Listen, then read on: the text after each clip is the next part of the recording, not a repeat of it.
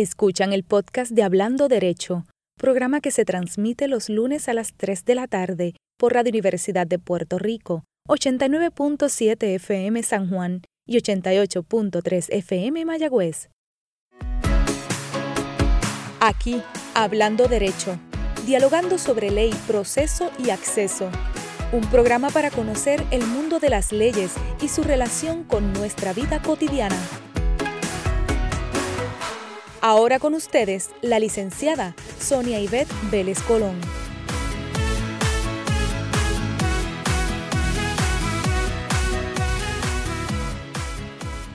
Qué bueno que están aquí con nosotros todos los amigos y amigas que nos unen que nos, que nos siguen lunes tras lunes y los que se unen semanalmente a este su programa Hablando Derecho. Y sobre todo me encanta porque este programa del día de hoy promete ser muy particular. Les aseguro que tendrá un toque muy distintivo y sorprendente para todos y todas. Con nosotros tenemos dos invitados especiales. Uno es de la casa, ustedes lo conocen, se va a unir próximamente. Se trata del licenciado José Frontera Ajenjo, que viene de Mayagüez, Puerto Rico, como digo yo, pero quien desde ya quiero agradecerle porque gracias a él se ha podido de alguna manera montar o formar este programa del día de hoy. Así que mi agradecimiento al licenciado Frontera, que esperamos se una muy pronto con nosotros. Pero ya nos acompaña nuestro invitado, como yo digo, absolutamente especial, que está aquí gracias a la magia de la tecnología con nosotros el doctor José Francisco Serrano Oceja, que creo que se nos une desde España, desde Madrid. Así que bienvenido, doctor, hablando derecho. Saludos. muchísimas gracias eh, por la invitación y encantado de estar con todos ustedes aquí en este programa. Está en Madrid, doctor. Desde allá se nos une hoy. Sí, sí, sí, estoy, estoy, estoy en Madrid, en un Madrid eh, del mes de abril, en un Madrid, dice el refrán popular que que en abril aguas mil, un día que mezcla el sol con la lluvia, el calor, con el frío, una estación de tránsito, una estación en la que el tiempo no es estable, quizá como ejemplo del momento en el que vivimos en la historia.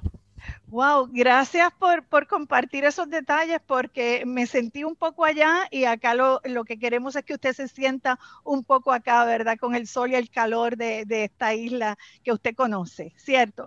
Yo, tengo, tengo un, alma puertorriqueña eh, que, ha, que, ha, nacido y, ha crecido a lo largo de los, de los tiempos y de, las, de los encuentros y de la fraternidad y, de la amistad y del cariño y del afecto de, mi otra familia puertorriqueña. Wow, gracias, gracias por describirlo así. Pero entonces yo aprovecho y eso me sirve de puente, doctor, para el resto de los amigos que nos siguen aquí lunes tras lunes conozcan un poco de usted. Yo hice mi investigación, voy a hablar algo de usted y usted me corrige en lo que no esté bien y me aplaude en todo lo que diga yo bien. ¿Estamos? Pues nuestro, para nuestros amigos les dejo saber que José Francisco Serrano Oceja es doctor en ciencias de la información y en ciencias de la comunicación, profesor titular en la Universidad Centro de Estudios Universitarios en San Pablo, Madrid, y ha sido profesor visitante, de hecho, de la Pontificia Universidad Católica de Puerto Rico. Yo creo que, que de ahí fue que comenzó a desarrollar su alma boricua, como él nos acaba de decir. Es un filósofo, es teólogo, especialista en derecho canónico, sobre todo periodista, ha trabajado con la Asociación de la Prensa de Madrid en varias eh, emisoras radiales allá, sobre todo en Radio Inter, Radio Santander y en Radio Vaticano. Ha publicado manuales, ensayos y artículos científicos sobre comunicación y periodismo y yo le decía que soy una atrevida a, estar aquí con él iniciando esta conversación. Me encanta porque encontré, doctor, que usted mismo se describe como un contador de historias y un apasionado del compartir ideas que sean también apasionantes, intensas, emocionantes y como un lector compulsivo. ¿Cree usted que he descrito y compartido con nuestra gente rasgos que verdaderamente lo describen, doctor? sin, lugar a, sin lugar dudas, de forma excesiva quizá, porque después la realidad es mucho más humilde y la realidad es el día del trabajo eh, realmente todo el marco biográfico que usted ha planteado es un marco certero. ¿no? La realidad del día a día del trabajo es que soy un profesor, un profesor y el profesor se hace a sí mismo en la relación con los alumnos.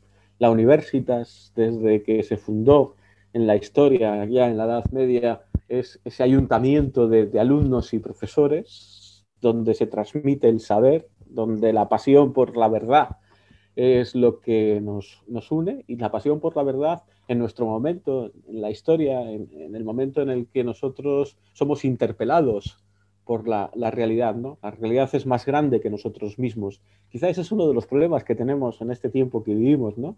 Que consideramos que nosotros somos más grandes que la, la realidad, que podemos cambiar la realidad y la realidad se nos impone. Podría poner el ejemplo de lo que estamos viviendo con, con, con la pandemia, ¿no? con este mundo post-pandemia en, el que, en el que estamos inmersos. ¿no? Y después también el periodismo, y usted lo ha dicho muy bien, eh, eh, Mario Vargas Llosa, Mario Vargas Llosa, yo esa, esa referencia eh, de intelectual, de literato y de periodista la tengo en mi vista. Decía que, que, el periodista es un contador de historias, ¿no? Y, y, yo, soy, yo soy un contador de historias, un contador de historias que procuro eh, a los lectores, a los oyentes y a los televidentes, eh, hacerles, si acabo, la propuesta de que comprendan mejor el mundo en el que vivimos, que, que no es siempre fácil entender el mundo en el que vivimos, y este es uno de nuestros problemas. para, para nada. Pero qué, qué maravilla, que haces un regalo, ¿verdad? El que uno recibe, poder unir esos dos mundos tan maravillosos, lo que es la academia, lo que es la vivencia con los estudiantes, porque que mucha energía dan, ¿verdad? Que mucho llenan, llenan a uno y después uno devolverlo en un proceso de comunicación como usted ha tenido la, la oportunidad. Así que me imagino que, que vives regocijado en esas dos oportunidades que le ha regalado la vida. Qué bien, doctor. Eh, pues gracias de verdad por regalarme su tiempo y su presencia a la distancia que se hace tan presente aquí en Puerto Rico. Eh, quiero compartir con nuestros radioescuchas que el doctor Serrano Oceja va a estar como invitado aquí en Puerto Rico en una actividad eh, que organiza y que está trabajando la Pontificia Universidad Católica de Puerto Rico. La actividad eh, es el noveno Congreso de Católicos y Vida Pública. Es una actividad interesante porque es la manera en que los laicos se insertan en, el proceso de la iglesia, pero lo hacen desde sus propios espacios y desde sus propias trincheras, ¿verdad? Donde quiera que se encuentre un laico, como lleva el mensaje de la iglesia. Este Congreso en particular tiene un nombre precioso, se llama Conflicto, Reconciliación y Hermandad hermandad. Y no quiero que nuestros amigos eh, que nos escuchen eh, eh, in, interpreten erróneamente esta actividad. Es amplia, es una actividad donde se va a tratar temas universales, temas sobre equidad y sobre justicia.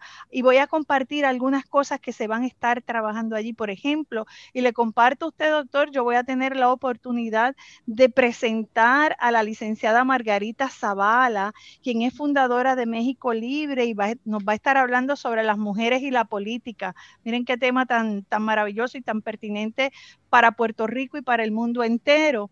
También voy a estar en un panel que se titula Del conflicto al diálogo en los procesos políticos, donde nos va a acompañar el doctor Joseph Antoni, que es eh, catalán del Congreso de los Diputados de España, y además el doctor Gutenberg Martínez, que es rector de la Universidad Miguel de Cervantes en Chile. Chile que está pasando por un proceso tan extraordinario mirando ese documento importante que es su constitución, así que estaremos eh, aprovechando esa experiencia. De aquí de Puerto Rico estará con nosotros el doctor Arturo Mazol de Ya, va a estar hablando de la construcción de la casa común en un proyecto y va a traer el proyecto de Casa Pueblo que tiene el municipio de Adjuntas va a estar con nosotros también la profesora Silvia Curbelo, que es profesora aquí del recinto de Río Piedras, en un tema sobre la identidad nacional en un paisaje global de solidaridad y justicia. Y este congreso lo va a cerrar nada más y nada menos que el obispo emérito de la diócesis de Mayagüez, Monseñor Álvaro Corrada del Río, en el tema sobre la lucha por la dignidad, el caso de Vieques. Así que es un banquete, sin lugar a dudas, lo que va a estar, eh, lo que vamos a estar trabajando. Y los invito el día 22 y 23 de abril para que se conecten a través de Zoom, a través de las redes sociales, podrán conseguir todos los detalles para que nos acompañen, como les digo, a tratar temas que son universales y que tienen que ver con la justicia y con la equidad. Pero el centro de este Congreso lo constituye un documento que es del que quiero hablar con nuestro invitado especial. Se trata de una encíclica papal que lleva por nombre Fratelli Tutti y nosotros la interpretamos como la, encíclica sobre la fraternidad y la amistad social. ¿Lo dije bien, doctor? Lo, dijo perfectamente, lo dijo perfectamente. Entonces, a usted le quiero proponer algo muy particular a, la luz de la introducción que acabo, que acabo de hacer.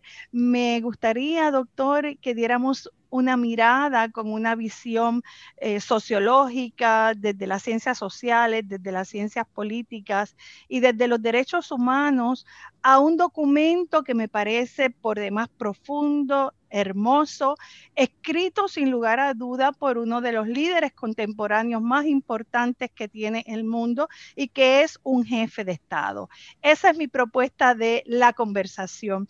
Y para iniciarla, doctor, a mí me gustaría que usted nos dijera que es una encíclica papal.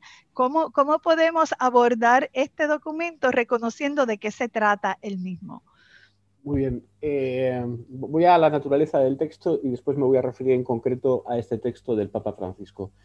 Eh, las encíclicas como género, digamos, eh, como género del magisterio, o sea, de la enseñanza de los pontífices, son relativamente recientes en, la historia. Estamos en plena historia, digamos, contemporánea, ¿no? Donde los papas, eh, en, un mundo que se está reconstruyendo, en un mundo que se está reconfigurando, quieren aportar una luz. Y, es curioso porque inicialmente las encíclicas eran textos, dirigidos a los católicos, pero después la propia dinámica de la historia hizo que los papas añadieran, y en este sentido, eh, Juan XXIII fue un ejemplo. Juan XXIII convocó el Concilio Vaticano II. Fue un ejemplo porque eh, añadió a, los destinatarios, no solo limitándose a los católicos, sino a los hombres de buena voluntad. Por lo tanto, las encíclicas van dirigidas no solo a los católicos, y este yo creo que es una interpelación de referencia, sino que van dirigidas a los hombres de buena voluntad. O sea, todas las personas de buena voluntad del mundo eh, tienen eh, la invitación a leer este texto y en concreto de los papas y ahora ya me voy a referir a, a Fratelli Tutti del Papa Francisco. Fratelli Tutti del Papa Francisco tiene la peculiaridad de ser la tarjeta de presentación, la carta de presentación del pontificado del Papa Francisco, es decir, de lo que es el Papa Francisco, de lo que piensa el Papa Francisco, y por lo tanto de lo que es y piensa la Iglesia Católica en este momento. Y también Fratelli Tutti tiene la virtualidad de ser la síntesis del pontificado. Es decir, lo que ha hecho el Papa Francisco en este momento es decir, voy a proponer una síntesis donde aparezcan los temas claves de lo que yo quiero decirle al hombre y a la mujer contemporáneos en este momento de la historia doctor, pero me parece que esta no es la primera encíclica papal de, Francisco, ¿verdad? No, no, no, no, no, no, no, no, no, no. vamos a ver. Eh, el Papa Francisco eh, tiene una peculiaridad. Originalmente el Papa Francisco, la primera encíclica que publica, la publica con el Papa Benedicto XVI. Porque la primera encíclica que publica el Papa Francisco es Lumen Fidei. Eh, es una encíclica referido, referida a el, papel de, la fe, o sea, qué papel juega la fe en este momento de, la historia. Después, el, Papa Francisco ha publicado más encíclicas. Por, por cierto, tampoco, tampoco hay que decir que el Papa Francisco sea un papa que se caracterice por, por, publicar encíclicas, ¿no? por publicar eh, grandes textos. El Papa Francisco tiene tres encíclicas y, voy a concretar. La primera es Lumen Fidei del 29 de junio de 2013. La segunda es Laudato Si Laudato Si del 24 de mayo de 2015 y después tenemos Fratelli Tutti del 3 de octubre del, 2020. Permítame abusar de usted un poco, doctor, pero esa segunda encíclica del Papa, solo para destacarla, porque es tan hermosa, me gustaría que compartiera muy brevemente, muy brevemente ese, ese contenido de Laudato Si, de esa segunda encíclica.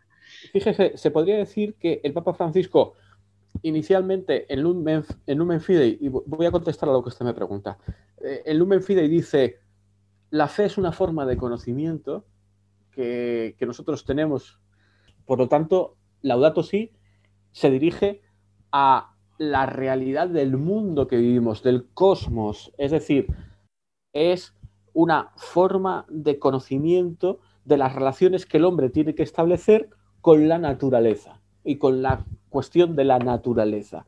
O sea, nosotros debemos conocer, somos seres históricos y somos seres que tenemos una naturaleza. La naturaleza eh, específica del hombre, como decía Aristóteles, es la naturaleza de un animal social, de un animal relacional, de un animal político.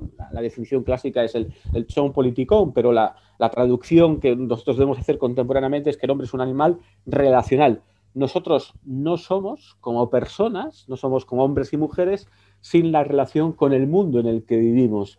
Y esta es la clave de, la, de la Laudato Si. Y, y, completando la Laudato Si, es decir, aportando un añadido, dando un paso más, el Papa Francisco dice, pero nosotros no solo tenemos que tener una relación adecuada con el mundo en el que vivimos, sino que tenemos que tener una relación adecuada entre nosotros. Y esa es la Fratelli Tutti. O sea, es, un proyecto de continuidad eh, que el Papa Francisco propone. Yo, yo, quería eh, apuntar y, termino ya esta, esta respuesta eh, una cuestión ¿no? que me parece clave en la Fratelli Tutti.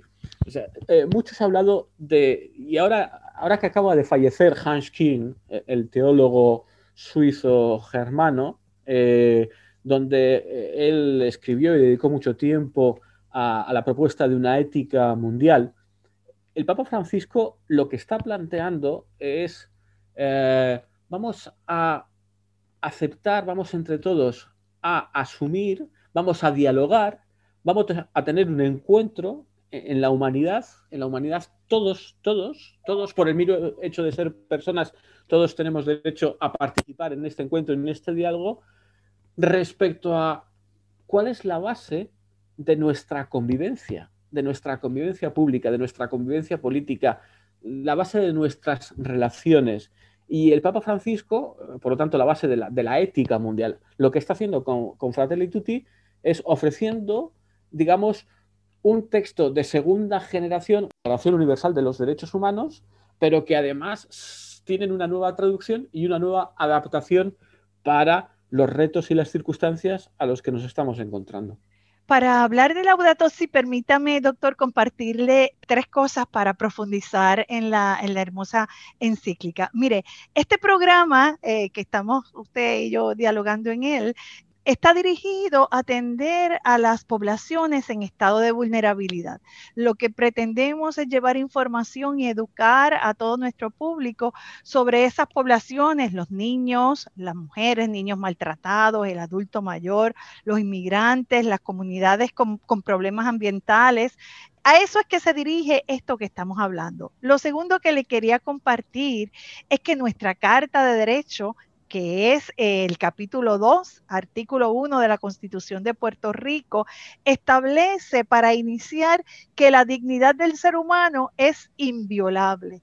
Y lo tercero que le quiero decir para atar un poco lo que es Laudato Si, la segunda encíclica, con esta tercera que vamos a estar mirando, es que me parece que esta conversación eh, no se puede apartar de lo que es la casa común y del el tiempo en que se da, porque se da dentro de una pandemia. Y me gustaría que a partir de eso entonces miráramos esa, esa hermosa encíclica y si me permite todavía eh, ser un poco más atrevida, eh, quiero hacerlo desde ese, esa parte introductoria que tiene la encíclica, su párrafo 8, que me voy a atrever a leerlo, doctor, porque sé que usted lo conoce.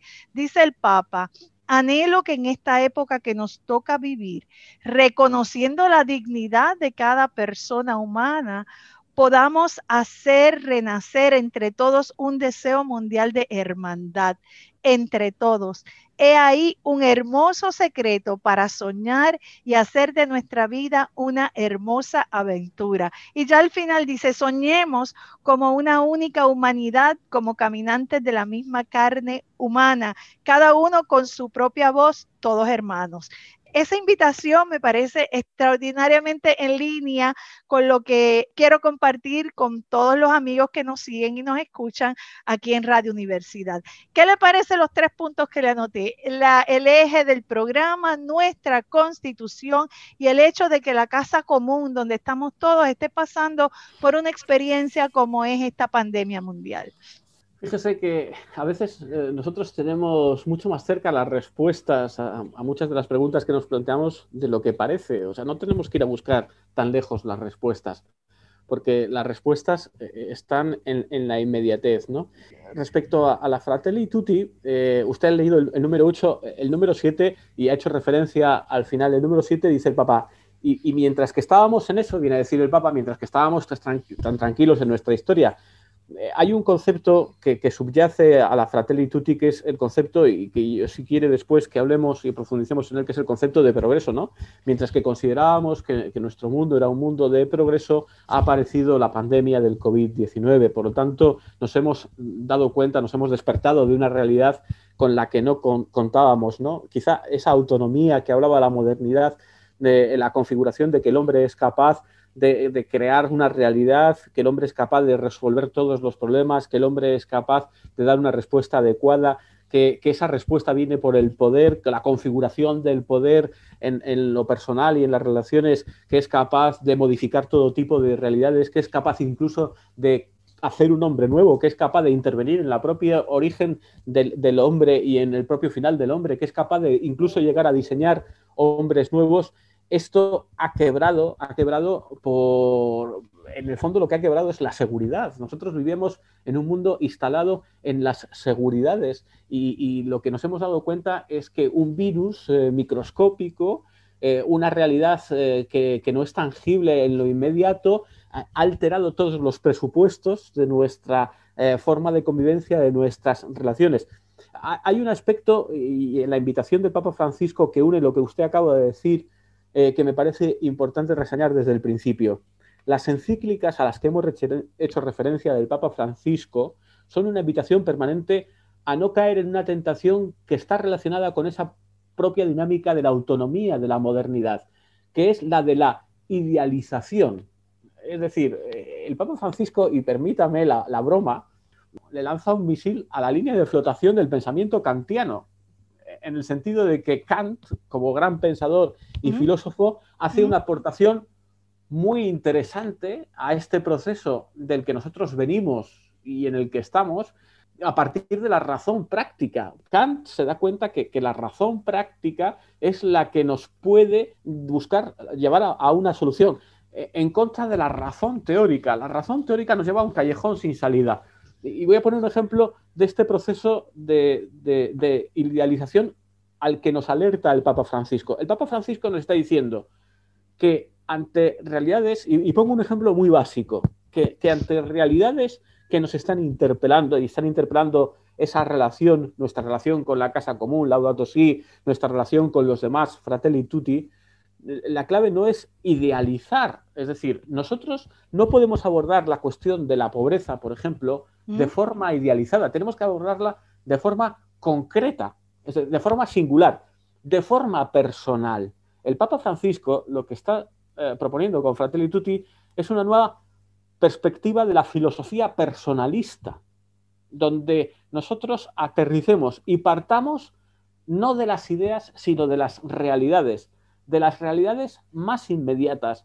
La, invitación del Papa Francisco es una interpelación a abrir los ojos a aquello que nos rodea, lo más cercano, a las problemáticas más evidentes, a dar voz a los sin voz, a aquellas realidades que, que, se nos imponen y son las cuales no podemos vivir, sobre las que no podemos mirar para otro lado. porque probablemente la, teología y, probablemente también la, práctica de la iglesia, incluso podría decir que, la forma, la pastoral de, la iglesia muchas veces ha tenido la tentación, no sé, no sé si también el derecho, no sé si también el derecho, no sé si también las ciencias sociales, de idealizar el objeto de interpelación y no volvernos a hacer el ejercicio de ir a lo concreto, a la realidad inmediata. Su, su me parece extraordinaria, eh, doctor, por lo siguiente, porque nosotros los puertorriqueños lo podemos entender perfectamente. Después de haber vivido en los últimos años fenómenos naturales tan fuertes como han sido unos huracanes que nos azotaron y prácticamente destruyeron el país. Hemos vivido en los últimos años movimientos telúricos que han destruido muchas estructuras y ahora viviendo la experiencia de la pandemia, se nos muestra la realidad del país y ya no está oculta por nada, sino está presente y no podemos obviarla.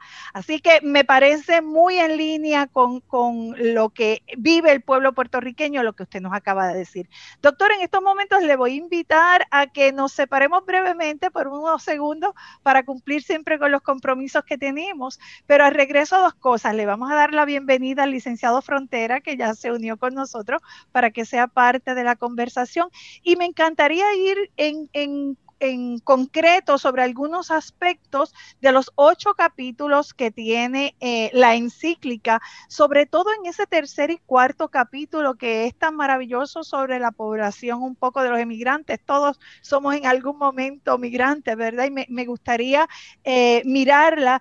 Esos otros datos que trae el Papa de permitirnos sentirnos cerca, pero no permitirnos estar tan cerca, incluso a la luz de toda la tecnología que estamos viviendo. Así que dejo eso sobre la mesa y lo retomamos al regreso. No se retiren, amigos, saben que estamos aquí en un programa muy especial donde nos acompaña en la tarde de hoy. Vamos a darle la bienvenida al licenciado Fronteras en Juez Regreso y el doctor Serrano Oceja en un programa muy especial sobre la encíclica papal Fratelli Tutti. No se retiren.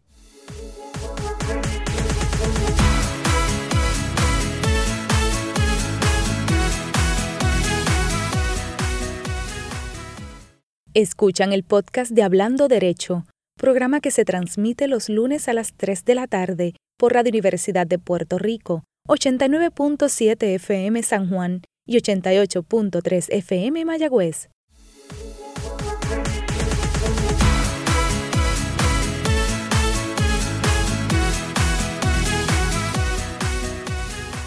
Ya de regreso sobre la mesa habíamos dejado algunos temas y en primer lugar quiero saludar al licenciado Frontera que se ha unido. No lo presento porque es de la casa, licenciado.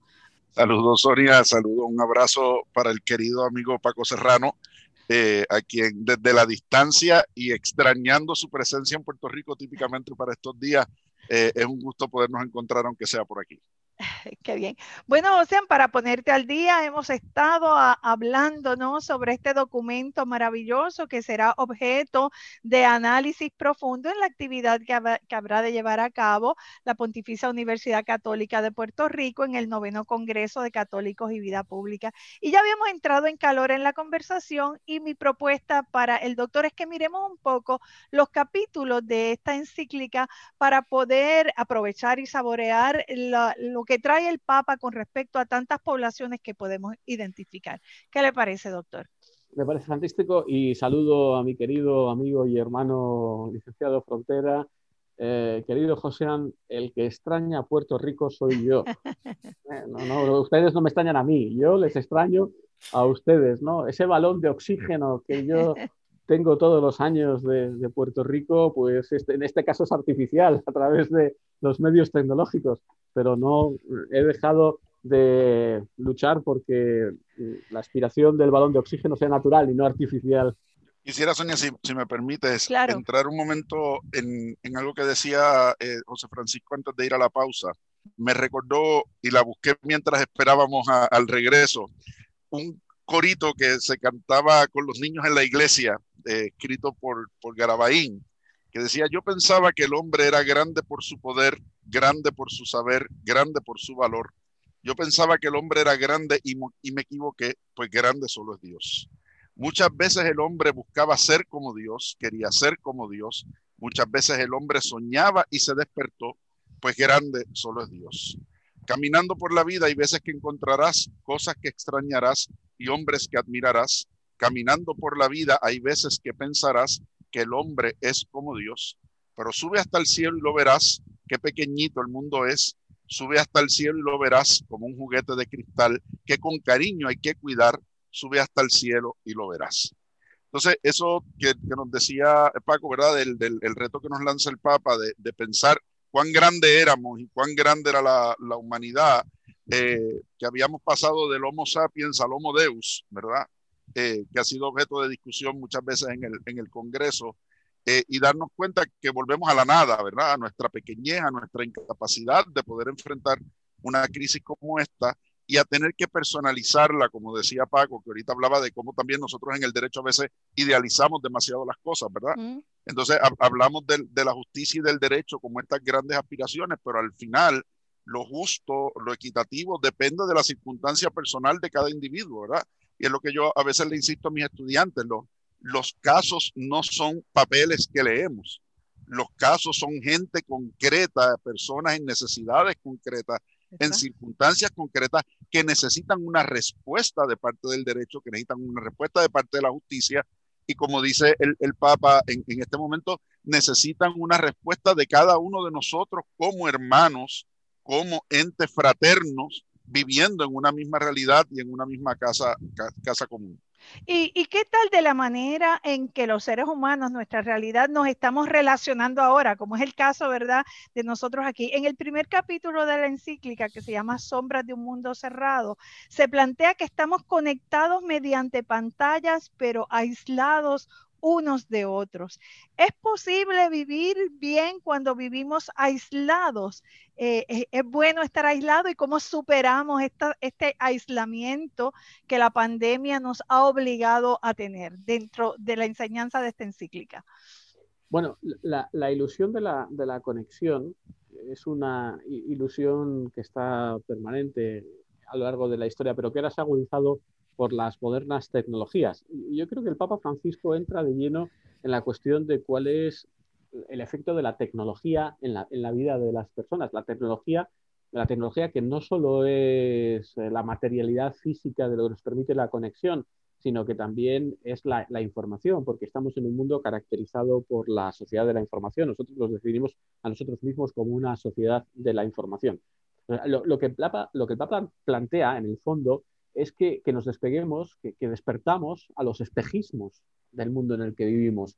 Y, uno de los espejismos fundamentales es esta, esta, esta hiperconexión, ¿no? Hiperconexión mediante las redes sociales, eh, hiperconexión mediante los medios de comunicación. Es posible que conozcamos lo que esté pasando eh, en, un lugar a miles y miles de kilómetros de donde vivimos, pero que, que estemos obviando la realidad más inmediata en, el fondo lo que el Papa nos está invitando, y lo dice él en un momento al principio, de, vamos, al final del capítulo al que usted ha hecho referencia, eh, que es el principio de la encíclica, que, no perdamos la sabiduría. La, sabiduría no nace de esa mm, eh, pretensión, de esa especie de espejismo de conexión. La sabiduría de las personas nace de la experiencia. Y este es uno de los problemas fundamentales de esa hiperconectividad que vivimos y de esa experiencia que tenemos de la globalización, una experiencia limitada, nuestra experiencia de la globalización, que es la pérdida real de la experiencia. Yo, creo que, uno de los procesos de la posmodernidad y de la tecnología aplicada a nuestra vida es que eh, estamos perdiendo, eh, estamos perdiendo la, experiencia personal, eh, estamos perdiendo la profundidad de la experiencia personal, estamos construyendo la vida nuestra vida sin experiencia. Estamos construyendo la vida con información, estamos construyendo la vida con datos, pero no con experiencias. Fíjense, por, ejemplo, los adolescentes, ¿no?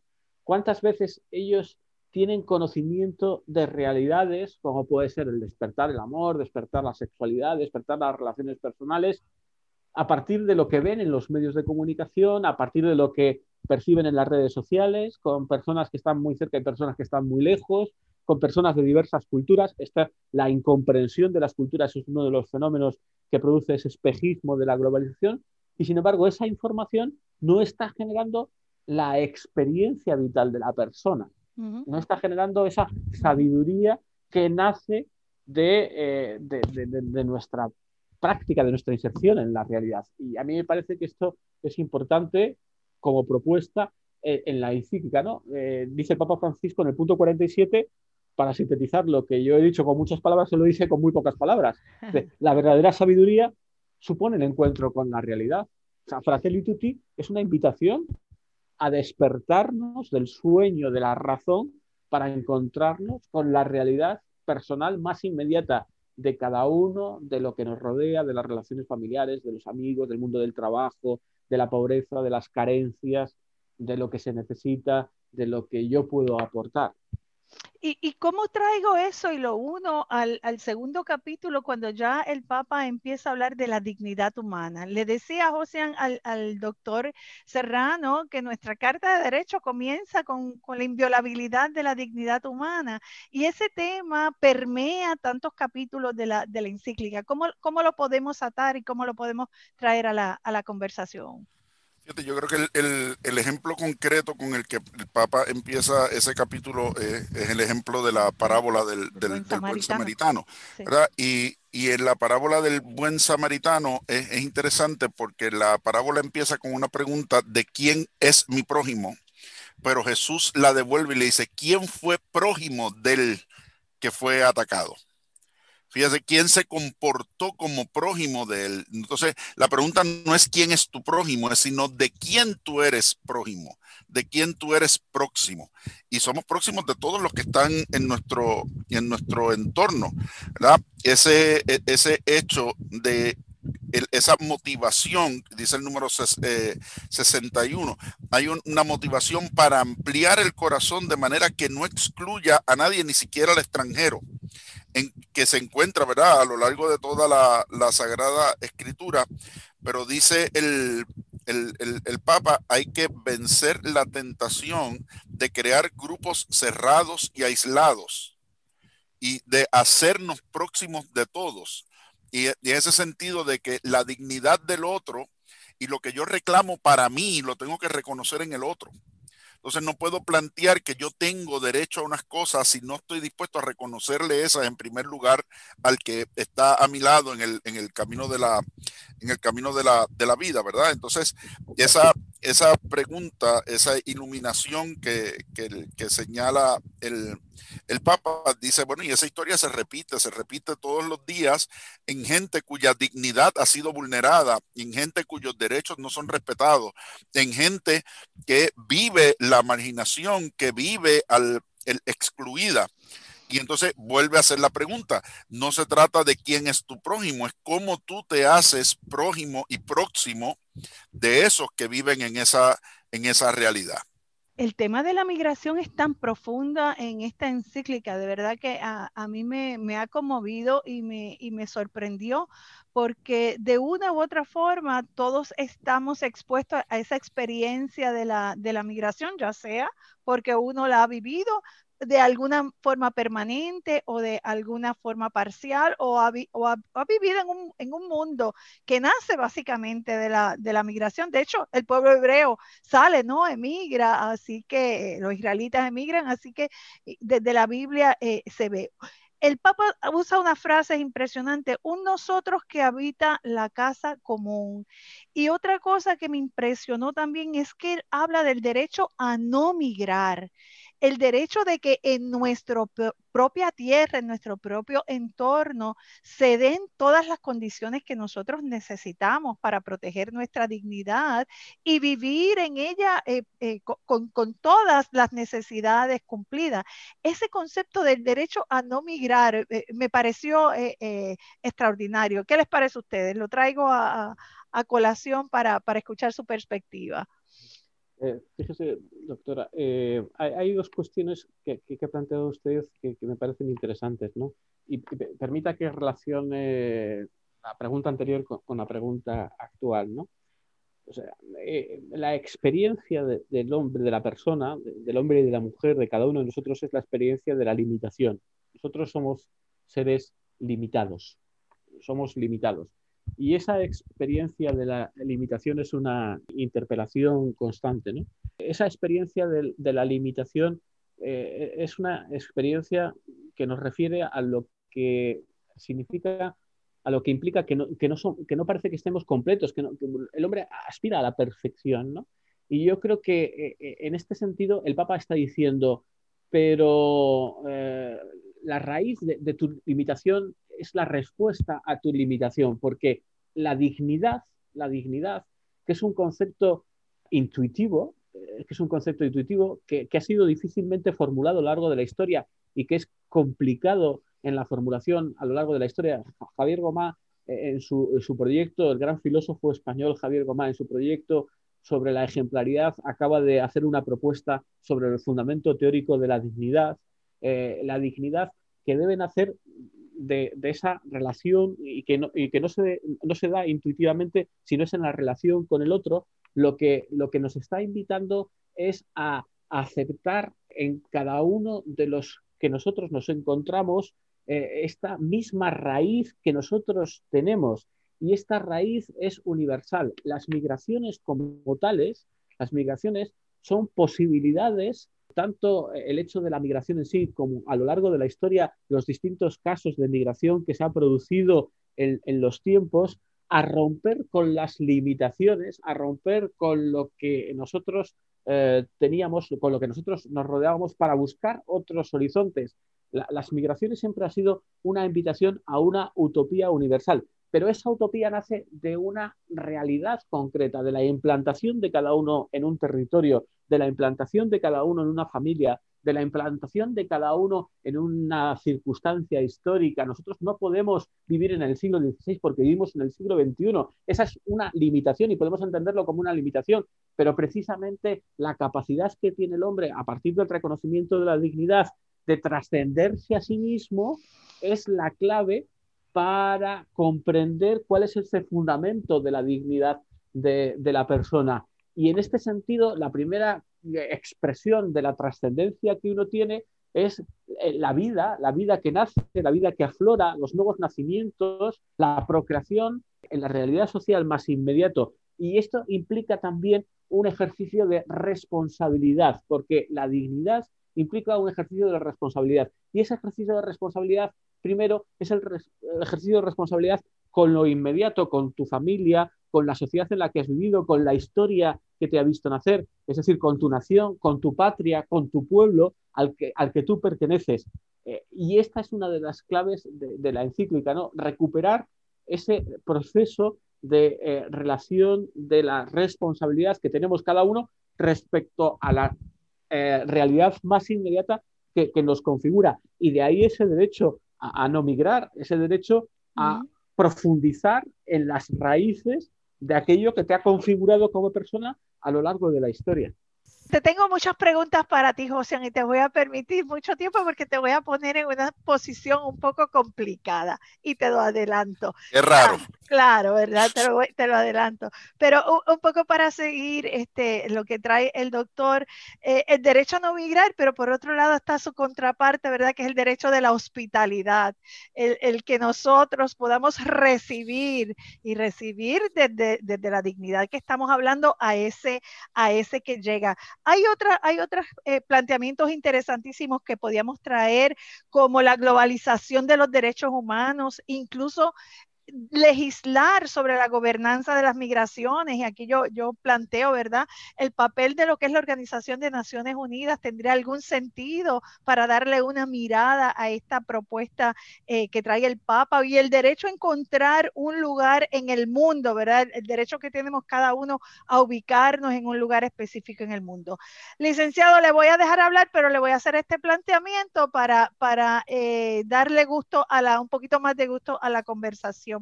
¿Cómo un poquito enfrentarnos a estas dinámicas de eh, comportamientos con respecto a, migraciones temporeras. Me estoy refiriendo, por ejemplo, al turista que llega a, un país y a esos comportamientos que son un poco extraños a lo que es la cultura. Y usted sabe a qué me estoy refiriendo, ¿verdad? La experiencia que hemos estado viviendo recientemente en el país. ¿Cómo, cómo tratarlos cuando incluso eh, la experiencia que hemos tenido con nuestros visitantes se nos ha juzgado hasta de racistas, ¿verdad? ¿Cómo, cómo manejar nosotros desde esta perspectiva esa experiencia y esa relación con ese que viene de manera temporal? A visitarnos. Mira, yo, yo creo que ahí el, el, turismo plantea un, un, problema distinto porque el, usualmente el turista va buscando el placer del sitio al que va. Entonces se cree que allí es libre de hacer y de comportarse como, como quisiera, ¿verdad? que es un problema distinto en ese sentido al de la migración, como lo trata el, el, Papa. en el sentido de que la mayoría de los migrantes migran porque no les queda de otra, ¿verdad? migran, migran por la necesidad de tener que salir de su tierra. Entonces, yo creo que lo que nos ha pasado también es un retrato de cómo muchas veces piensan de, de nosotros y de la mayoría de los latinos cuando viajamos a ciertos países que somos ruidosos, que somos molestos obviamente sabemos vestirnos y dónde nos comportamos. Y a veces nos comportamos mejor cuando viajamos que cuando estamos en casa.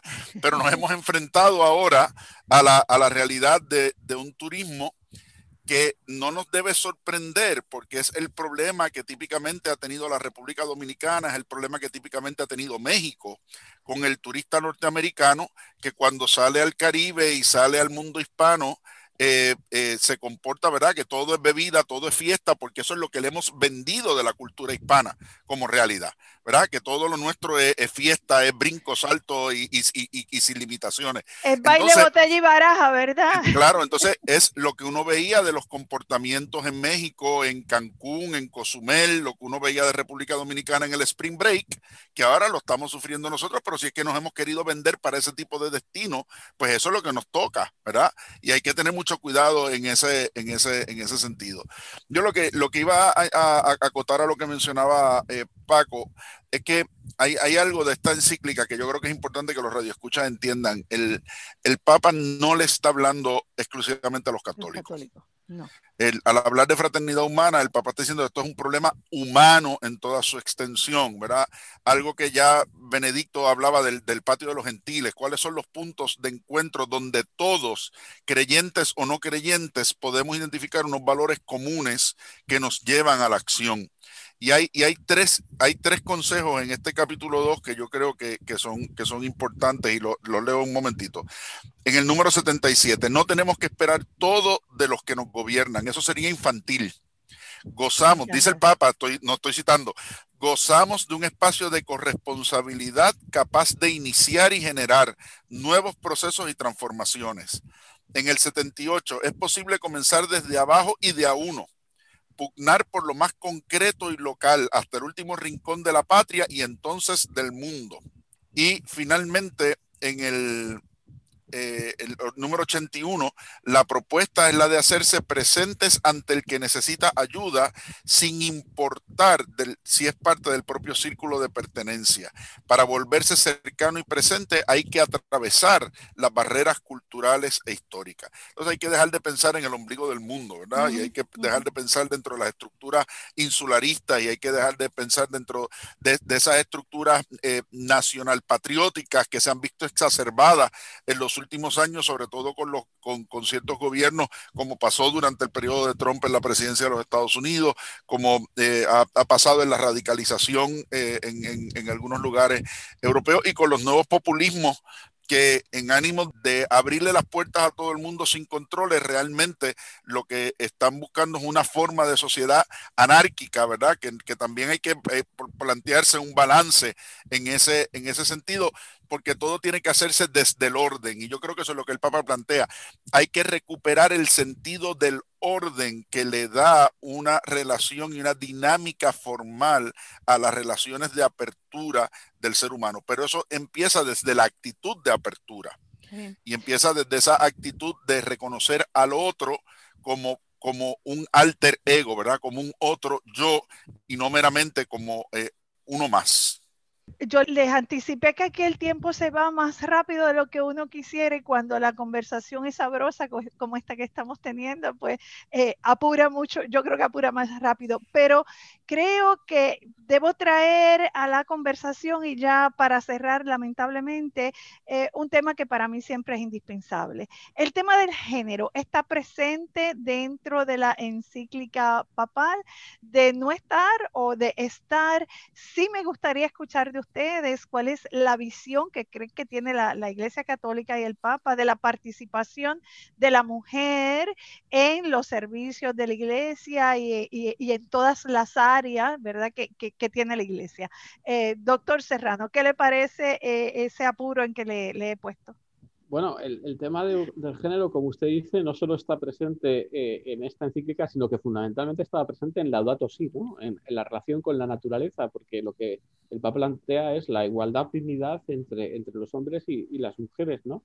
Eh, el Papa se remite a, la, naturaleza, se repite a la naturaleza. Yo creo que este es un tema discutido y discutible. En España ahora, por ejemplo, tenemos un debate profundo eh, a partir de una propuesta del gobierno, y perdonan que haga una referencia eh, al contexto histórico español en este momento, ¿no?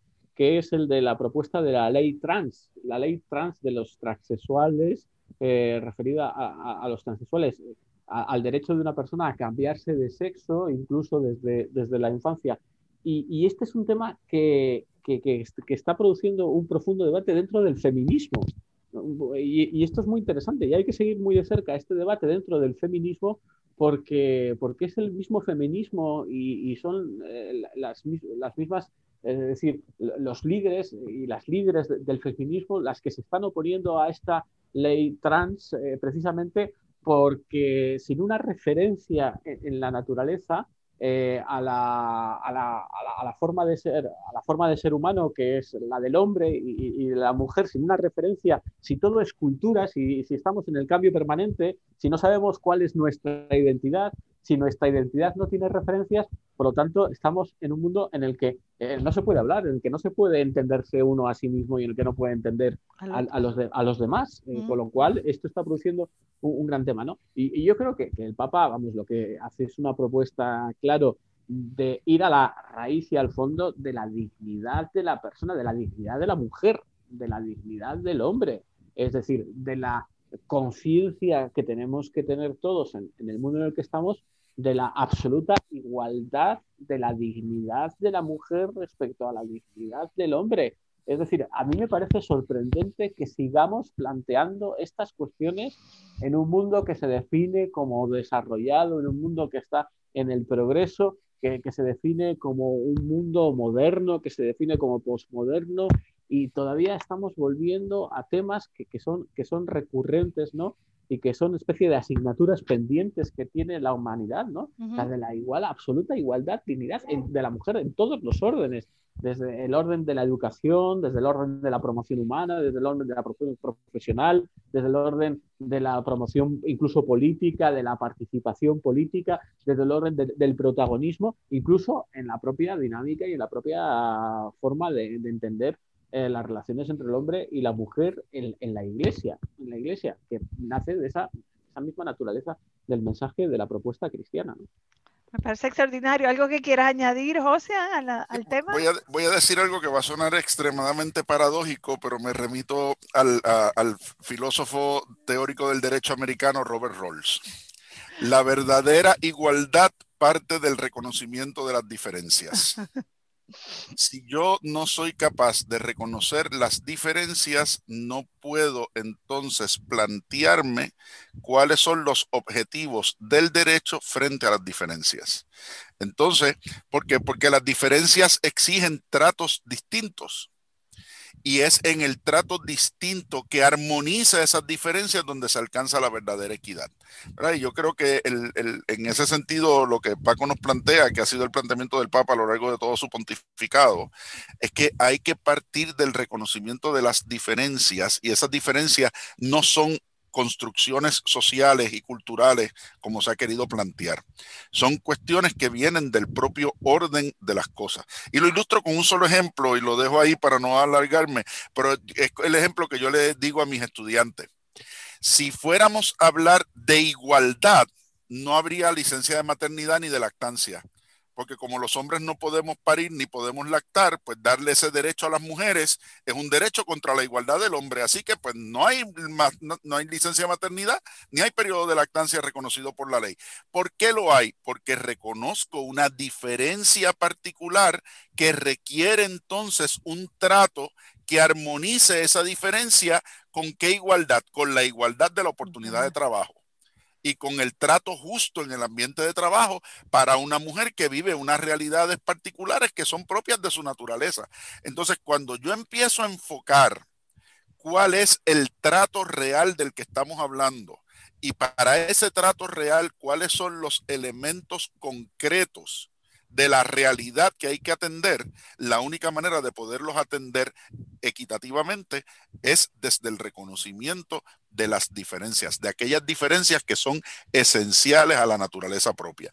Y por eso e, esa paradoja, ¿verdad?, que plantea Rawls en su teoría de la justicia distributiva, de que hay que, para que haya una verdadera igualdad, hay que empezar por reconocer las diferencias.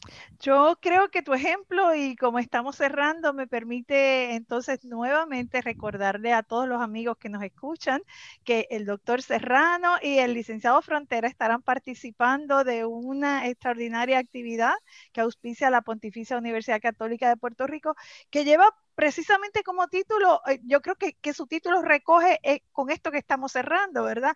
El conflicto, muchas veces el conflicto nace de esas diferencias para lograr la reconciliación y sobre todo, pues, seguir viviendo en un mundo de esperanza.